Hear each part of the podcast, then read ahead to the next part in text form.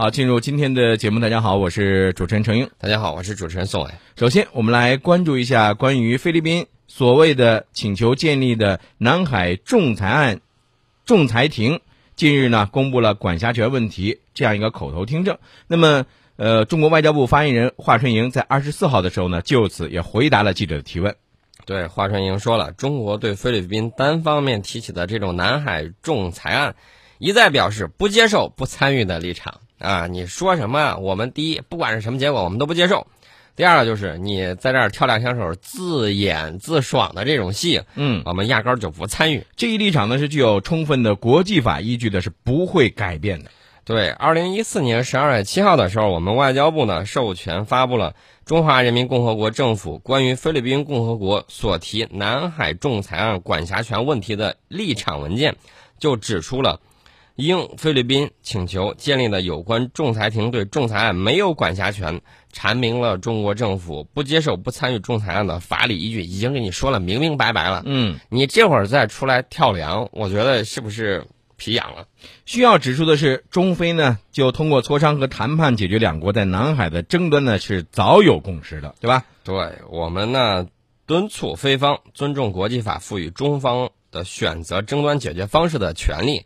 回到谈判协商解决南海有关争论的正确道路上来。嗯，哎，说到这儿的时候呢，要给大家说一个好消息：我国首口深水高温高压的探井南海完钻。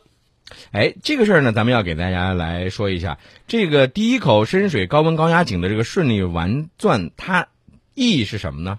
呃，这个我顺利完钻呢，就表明我们在攻克南海油气田开发面临的系列难题上取得了重大技术突破。说直白一点，就是南海的油气我们可以开发了。没错，而且呢，这个井啊，它是位于我国南海距三亚一百四十公里的这个海域。这个井水深有多少呢？近千米。设计井深是多少呢？是四千多米。那么它的温度超过多少？一百五十度。这个层压力系数呢是在一点七到一点九之间，属于典型的高温高压井。哎，大家看到没有？这个技术突破了，这个应用很快就能跟得上。嗯，这个绝对是好消息。这口井呢还是前期的这种勘探井。在对地质资料进行分析之后呢，如果具备资源可开发性，下一步就部署更多的探井。而且我告诉大家，就是这个深水高温高压，这是南海油气开发的这个难题，也是国际海上油气勘探开发公认的世界性难题。这样的一个玩钻，就意味着我们攻克了这个难题了。对。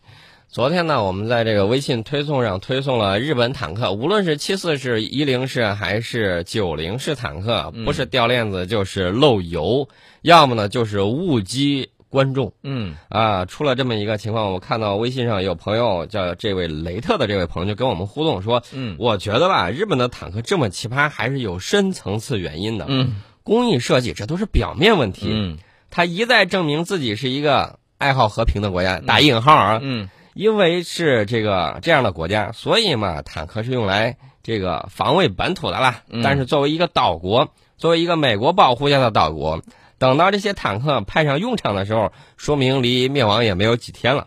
这是他的一家之言了。嗯，所以说这种是没有什么意义的东西，随便找个亲戚开的拖拉机厂对付一下就好了。啊，其实那也就是说，呃，日本的这个坦克啊，中看不中用。对，这个雷特在后头又补充了一下，说突然想起来了，好像最近日本跟印度走的挺近的，嗯，他们不会也想交流一下坦克的设计设设计制造心得吧？还是说印度的那个 阿琼阿琼坦克是吗？好吧，你这算是高端黑啊。嗯，那么昨天呢，我们在节目里头说到了这个朝鲜半岛的局势，嗯，啊，很多人都在想是不是一触即发了？嗯，我们呢也看到网上有很多的这种言论，说哎，朝鲜说他。不想听话了，对吧？嗯嗯，呃，也听不进去建议了。但是我经过我们的分析，我们认为应该是还是会稳定的，因为在昨天的时候我们就已经看到了这种情况，就是双方愿意坐下来谈，而且呢，这个朝韩双方达成了协议，韩国拆除了这个扩音喇叭。对，这个时候呢是在今天凌晨两点的时候发出了正式消息。嗯，我在大概一点四十左右的时候看到这个消息了。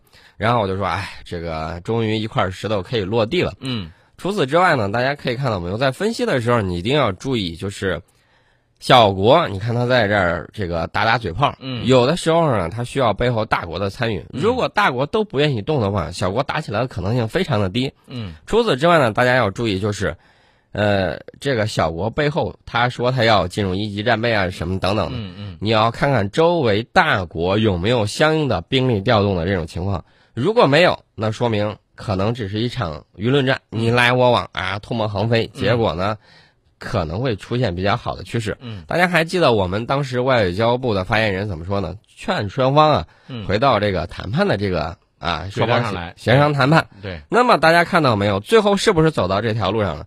大国不一定说我说这个话特别硬气，特别那个什么，嗯背后依靠的是实力。对。